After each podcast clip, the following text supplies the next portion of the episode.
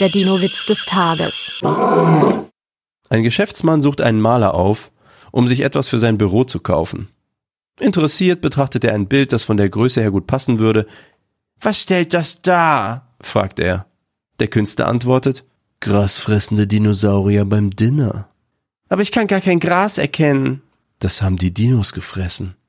Ich sehe auch gar keine Dinos. Was sollen die denn auch da, wenn gar kein Gras mehr wächst? Der Dino-Witz des Tages ist eine Teenager-Sex-Beichte-Produktion aus dem Jahr 2022.